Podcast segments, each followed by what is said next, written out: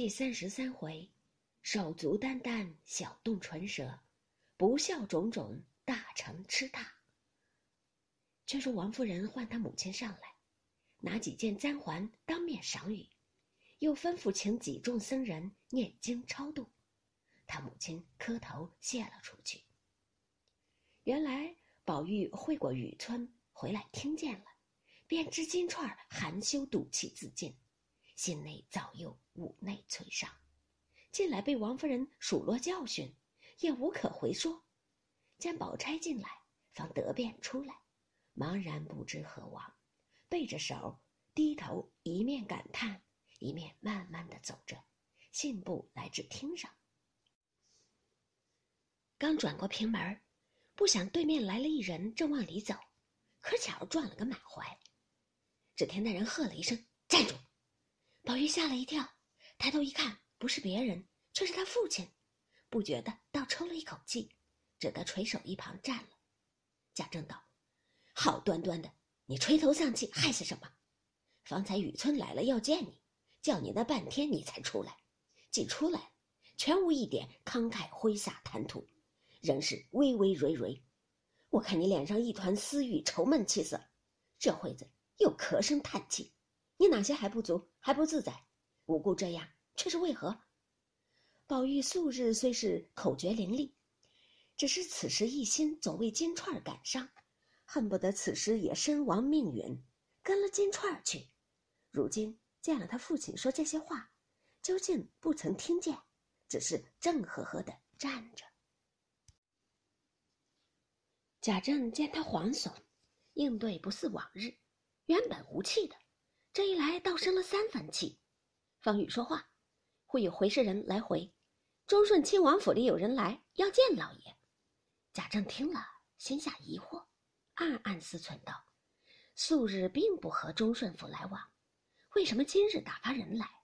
一面想，一面令快请。即走出来看时，却是忠顺府长史官，忙接近厅上做了献茶。未及叙谈。那长史官先就说道：“下官此来并非擅造贪腐，皆因奉王命而来，有一件事相求。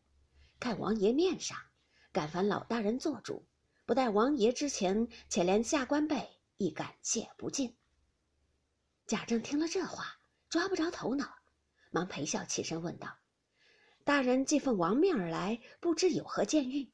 望大人宣明，学生好遵谕承办。”那长史官便冷笑道：“也不必承办，只用大人一句话就完了。我们府里有一个做小旦的奇官，一向好好在府里，如今竟三五日不见回去，各处去找也摸不着他的道路，因此各处访查。这一城内十庭人倒有八庭人都说他近日和贤玉的那位令郎相遇甚好。下官辈等听了，尊府不比别家。”可以擅入索取，因此起名王爷。王爷亦云：若是别的戏子呢，一百个也罢了。只是这奇官随机应答，谨慎老成，甚合我老人家的心，竟断断少不得此人。故此，求老大人转谕令郎，请将奇官放回。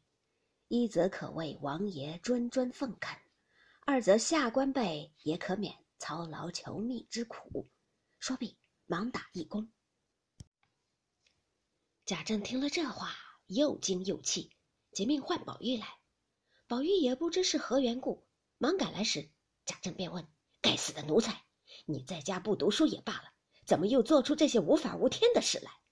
那奇官现是忠顺王爷驾前承奉的人，你是何等草芥，无故引逗他出来，如今祸及于我。”宝玉听了，吓了一跳，忙回道。实在不知此事，究竟连“奇观”两个字不知为何物，岂更又加“引逗”二字？说着便哭了。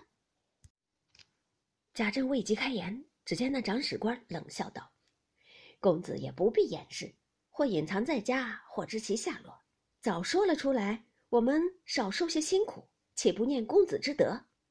宝玉连说不知，恐是讹传，也未见得。那长史官冷笑道。现有据证，何必还赖？必定当着老大人说了出来，公子岂不吃亏？纪云不知此人，那红汉金子怎么到了公子腰里？宝玉听了这话，不觉轰去魂魄，目瞪口呆，心下自私：这话他如何得知？他既连这样机密事都知道了，大约别的瞒他不过，不如打发他去了，免得再说出别的事儿来。应说道：“大人既知他的底细。”如何连他置买房舍这样大事倒不晓得了？听得说，他如今在东郊离城二十里有个什么紫檀堡，他在那里置了几亩田地、几间房舍，想是在那里，也未可知。那长史官听了，笑道：“这样说，一定是在那里。我且去找一回，若有了便罢；若没有，还要来请教。”说着，便忙忙的走了。